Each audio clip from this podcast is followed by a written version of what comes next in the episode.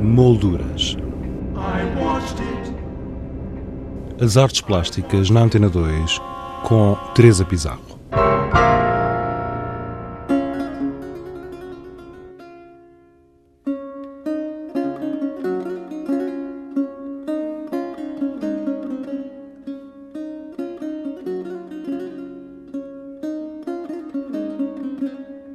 Museu Nacional de Arte Antiga apresenta Cuerpos de Dolor, a imagem do sagrado na escultura espanhola 1500-1750, uma exposição integrada na Mostra Espanha 2011, constituída por mais de três dezenas de esculturas provenientes da coleção do Museu Nacional de Escultura em Valladolid. Visitamos a, a exposição e conversamos com António Felipe Pimentel, diretor do MENA e um dos comissários científicos, que começou por nos explicar como surgiu a possibilidade de trazer esta mostra a Lisboa. Surge integrada na Mostra Espanha pela feliz circunstância de que a Mostra Espanha 2011 está a decorrer com a sua programação e de facto não fazia sentido que a exposição abrisse em simultâneo em Lisboa desgarrada desse programa. Portanto, houve uma inteligência natural da parte do, dos ministérios e dos parceiros envolvidos em integrar esta exposição nesse programa da, da mostra, que lhe permite também, evidentemente, entrar nos próprios circuitos de visibilidade da mostra, o que é ótimo e, portanto, gerar-se eh, sinergias por essa via. Eh, todavia, a exposição estava já, de facto, a ser preparada entre o Museu de Valladolid e, e nós, o MENA, eh, no âmbito de um outro processo que é o de um estreitamento de relações eh, entre o Museu Nacional de Arte Antiga e os grandes parceiros eh, ibéricos, que começou exatamente por Valladolid, com a, transposição para o Museu Nacional de Escultura da mostra Primitivos Portugueses 1450-1550, o século de Nuno Gonçalves, que tinha sido uma exposição monumental que o museu tinha organizado, com comissariado, aliás, próprio dos meus colegas José Alberto Seabra e, e Joaquim Oliveira Caetano, e que tinha sido, enfim, a pièce da resistência da programação do, do museu na viragem de 2010 para 2011, novembro de 2010 a abril de, de 2011, e que se decide efetivamente por interesse das autoridades espanholas que seja transposta eh, para a Espanha. Sucede que o impacto enorme que a, que a apresentação dos primitivos portugueses tiveram em Espanha hum, geraram várias dinâmicas num quadro que, aliás, já previa à partida que se pensasse também na organização de uma exposição simétrica que pudesse vir a Portugal eh, eh, e que tivesse igual dignidade eh, e que fosse uma ilustração, enfim, idónea do, do património artístico espanhol e tudo isso estava previsto para daqui por um ano. Finalmente, o entusiasmo gerado pela apresentação dos primitivos portugueses tiveram uma cobertura mediática de facto estrondosa em Espanha, precipitam várias coisas, não só a decisão de prolongar os primitivos portugueses a circulação por um outro museu, do Museu Nacional de Escultura de Valladolid para o Museu de Belas Artes de Valência, onde abriu no dia 2 de, deste mês, dia 2 de novembro, como a de antecipar e materializar mais rapidamente do que estava inicialmente previsto essa eh, materialização de uma, de uma exposição de arte espanhola em Portugal, que neste caso foi trabalhada entre os dois museus. Não se tratou de fazer circular uma exposição pronta, como foi o caso dos primitivos, mas sim de conceber, conceber uma exposição que pudesse ser apresentada em Portugal. Uh, mas isto já vem num, numa política que o Museu Nacional de Arte Antiga tem vindo a adotar, que é a circulação das exposições e, portanto, não só o acolhimento claro, de, de, outras, mas também fazer circular aquelas que são realizadas cá. Exatamente. É de uma forma mais eh, abrangente ainda, pode, a palavra certa é internacionalização. Eh, Importa-nos eh, dois aspectos. Um, o de estreitamento de relações com parceiros internacionais, a exposição Bosch hum, e o seu círculo, confrontos Bosch e o seu círculo, que apresentámos entre 14 de julho e 25 de setembro, hum, com obras do Museu Museu Groningen de Bruges representa exatamente isso. No, do outro lado, a transposição ou migração de exposições portuguesas, das exposições organizadas pelo museu. Em certo sentido, a replicação da exposição A Invenção da Glória de Afonso V e as Tapeçarias de Pastrana, que o museu tinha organizado em 2010, entre junho perdão, e setembro aproveitando a circulação, a disponibilidade para a circulação das quatro magníficas, extraordinárias tapeçarias de Pastrana, com as quais montámos uma exposição com um conjunto de outras peças, entre as quais os painéis de São Vicente, Nuno Gonçalves, para a National Gallery de Washington, onde se encontra reproduzida neste momento, com o mesmo layout, eh, com o mesmo título, com a mesma cenografia, apenas as peças agregadas não são as mesmas que estavam aqui por impossibilidade de circulação, cimenta-nos essa convicção de que, de facto, o país pode ser produtor de gerador de produtos de alta qualidade que se afirmem internacionalmente e que afirmem o país no plano internacional. E por conseguinte, essa é uma estratégia na qual estamos determinados, quer dizer, pensamos muito agora em que cada exposição que concebemos pode circular para, para outros países. Aliás, esta exposição do, dos Corpos de Dolor, como digo, é uma exposição trabalhada entre os dois museus. A seleção das peças foi trabalhada entre os dois museus, o catálogo foi trabalhado entre os dois museus, mas a cenografia e a montagem é da responsabilidade do Museu da Arte Antiga. Aliás, eu sou um dos comissários da, da exposição. É, e encontra-se perfeitamente apta a poder circular agora, uma vez de, definida e construída, para um outro museu. E os projetos que temos para 2011, hum, estamos, eh, perdão, para 2012, estamos a, a, a, a concebê-los exatamente com essa intenção. E para 2013, as ideias que já temos para 2013 e 2014, as grandes exposições, o museu tem uma programação muito eh, ativa, ou tem conseguido tê-la no último ano e meio. Abrimos, já não sei, já não os consigo contar, 13, 14, 15 ou 16 exposições, já não sei. Eh, este ano, 2011, são 13, penso eu entre grandes exposições, médias exposições e pequenas exposições. Eh, e as grandes exposições, que são aquelas que é fácil eh, e que se justifica que, que circulem, pensamos eh, que, que, vale a pena trabalhá-las nesse sentido, porque é uma forma de não desperdiçar o investimento e a energia feitos na efemeridade da sua realização. No fim,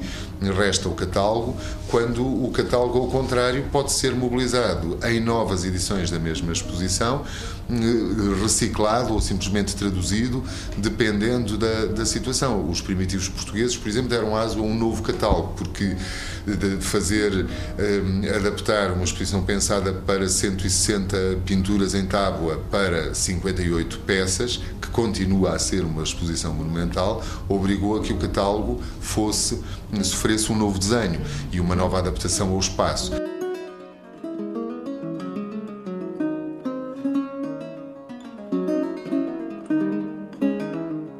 Cuerpos de Dolor é uma exposição inquietante onde a representação do sagrado é capaz de provocar no visitante uma impressão que ultrapassa as fronteiras da estética. A exposição eh, tem um enfoque eh, que hum, parece ser redutor e que é, é, é, enunciado pelo subtítulo A Imagem eh, do Sagrado na Escultura Espanhola, 1500-1750. Isso situa-nos no território da imagem devota, da imagem religiosa, da imagem que transmite conteúdos culturais e, e éticos de, e filosóficos do, ligados à, à, à, fé. Sucede que a presença hegemónica que a fé tem na cultura ocidental, exatamente durante este período, que esta arco cronológico que a exposição abarca faz com que este debate,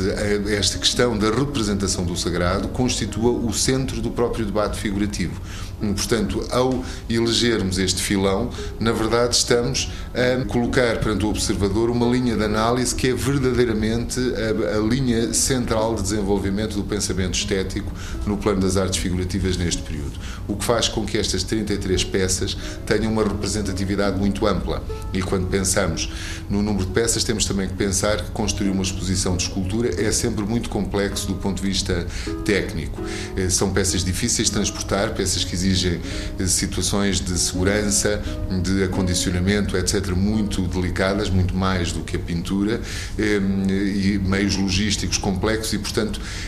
tudo nos condiciona no sentido de trabalharmos com um universo relativamente conciso de, de, de obras de arte. Mesmo assim, 33 são 33 peças, algumas de tamanho natural, portanto, de vultos diversos, e, e, e quem vê a exposição pensa que não sente a falta de uma exposição maior. Ehm, porque realmente ela nos permite desenhar um arco que é, por um lado, um arco estético, que vai do Renascimento ao Rococó, passando pelo maneirismo pela grande abóbada do período barroco que informa a arte da, da Contra-Reforma, mas também através disso por um arco que é essencialmente um arco cultural. Eh, o que é a representação humanizada no período do Renascimento e quais as suas aspirações, na obra de José de Anchieta, que abre a exposição, que é a única obra de pedra presente na exposição, é um Santo Onofre de alabastro, aliás, de reduzidas dimensões, precisamente também porque a escultura peninsular em pedra é, por regra, e, e maiormente em alabastro, que é um material eh, precioso, eh, muito dispendioso, de dimensões relativamente reduzidas. O nosso retábulo da pena de Nicolau Chantrano, que é uma joia, as peças são ainda de dimensões menores, mas que é uma peça que apela a uma monumentalidade que eh, lhe vem de, um, de uma expressa ligação ao universo formal Miguel Angelesco, portanto, ao Renascimento italiano. E coloca-nos logo de entrada perante a questão do que é a ligação próxima que a escultura espanhola tem às fontes académicas canónicas do eh, pensamento ocidental, cuja capital doutrinária é, durante a maior parte deste período, exatamente a, a Itália do Renascimento. A partir daí, a exposição desenvolve-se hum, toda apenas com escultura em madeira policromada, precisamente porque isso nos dá o caráter vernáculo da escultura espanhola. O principal, a principal expressão plástica da escultura espanhola é essencialmente na madeira policromada e dourada, de uma forma, aliás, de tal modo característica que, ao invés do que acontece em Portugal, onde o Renascimento vai introduzir um hiato na escultura em madeira, com a dominância da, da escultura em pedra, retomando apenas a madeira no período maneirista, já no ciclo da Contra-Reforma, com a escultura espanhola essa eh, cesura não existe e há um, uma ligação contínua entre eh, a estética dos últimos mestres flamengos, o arranque do Renascimento e o desenvolvimento do Renascimento e do maneirismo. Digamos que aquela escultura de pedra inicial é uma espécie de falso ponto de partida da exposição que nos permite captar ali uma, um código genético, um ADN, que é importante para a compreensão de tudo o resto e que nós temos que isolar daquela forma quase agressiva para que depois ele possa ser percebido num universo que é homogéneo eh, de uma expressão eh, fortemente realista, porque a questão que começa muito rapidamente a ser tratada é essa. A exposição define depois um arco a partir de, de dos mestres do gótico final, como Filipe Bigarni com os quatro evangelistas, depois passando pelos escultores do Renascimento, como Berruguete e Juan de Runi, que nos projetam para vias diversas de ligação com o universo humanizado, seja por uma relação até mais próxima, ainda que mais cronologicamente tardia, com o Renascimento, como é Juan de Runi, o artista burgonês que trabalha na, na, na, em Espanha, ou por uma via até mais avançada de um artista cronologicamente ligeiramente mais adequado como Berruguete, que tem claramente uma plasticidade devedora, uma vez mais, de Miguel Ângelo, das experiências do teto da Capela Sistina, da, das experiências de um, do maneirismo dramático e anticlássico que se começa a desenvolver eh, na Itália. Portanto, de algum modo, também somos confrontados com a diacronia. A exposição é, é, é muito rica desse ponto de vista, porque eh, estas 33 peças permitem-nos evocar o que é o processo geral da escultura em Espanha durante estes dois séculos e meio, que aliás são, eh, enfim, austeramente medidos, porque a cronologia das esculturas ainda passa 1750, vai até à terceira década do século XVIII, eh, mas permite também ver nesse arco global o que é, por um lado, essa relação diacrónica, em que nem sempre o mestre que está numa determinada cronologia está hum, situado atrás do que vem na cronologia seguinte, porque há ligações que têm que ver com um, contexto cultural, com sensibilidade da encomenda, etc. Um, e depois, o regionalismo ou as variantes, digamos assim, locais, talvez seja mais uh, lógico dizer assim, porque a noção de Espanha, quando nós falamos de escultura espanhola, estamos a apontar para uma realidade política, em certo sentido, anacrónica. É uma realidade hoje, é nos últimos dois séculos e meio ou três, mas não é exatamente no século XVI nem no século XVII, em que Espanha é um conjunto de reinos unido, tal como Portugal também esteve durante este período, o que é muito eh, interessante, hum, sob uma mesma coroa, sob um mesmo eh, um conjunto de coroas eh, unificadas pela, pela pessoa do mesmo monarca, melhor dizendo. E por conseguinte nós vamos declinando pela exposição entre a escola de Valladolid com os seus grandes mestres, hum, fundamentalmente no período do Renascimento e do maneirismo, como Pompeu Leoni, por exemplo, de que existe uma peça em tamanho natural, Santa Clara de, de Assis, e que é o escultor conhecido pelo trabalho do bronze, lá está as ligações ao mundo erudito, é o autor dos túmulos monumentais de Carlos V e Filipe II e das suas famílias no mosteiro dos Jerónimos, e depois vamos passando à medida que o arco do barroco se desenha,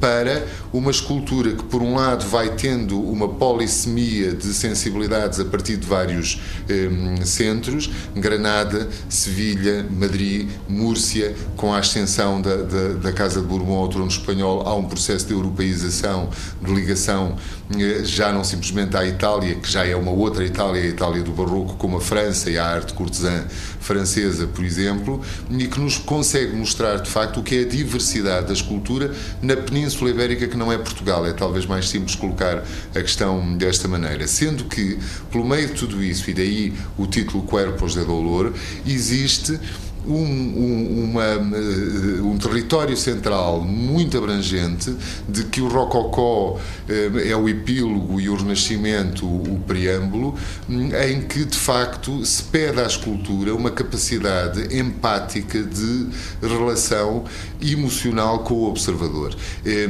que herdando toda a tradição da ligação plástica ao trabalho da madeira e da policromia e fazendo a síntese com uma representação muito eficaz do real, consegue dar efetivamente realidade, substância e matéria ao que é do foro do sentimento, dos afetos e da crença. E, portanto, transformar o sagrado em algo que é verosímil, que interage, que nos comove, que nos seduz e que estabelece uma relação física com, com o observador. António Filipe Pimentel, diretor do Museu Nacional de Arte Antiga e comissário da exposição Cuerpos de Dolor, a imagem do sagrado na escultura espanhola 1500-1750, uma exposição que pode ser visitada até o dia 25 de março de 2012.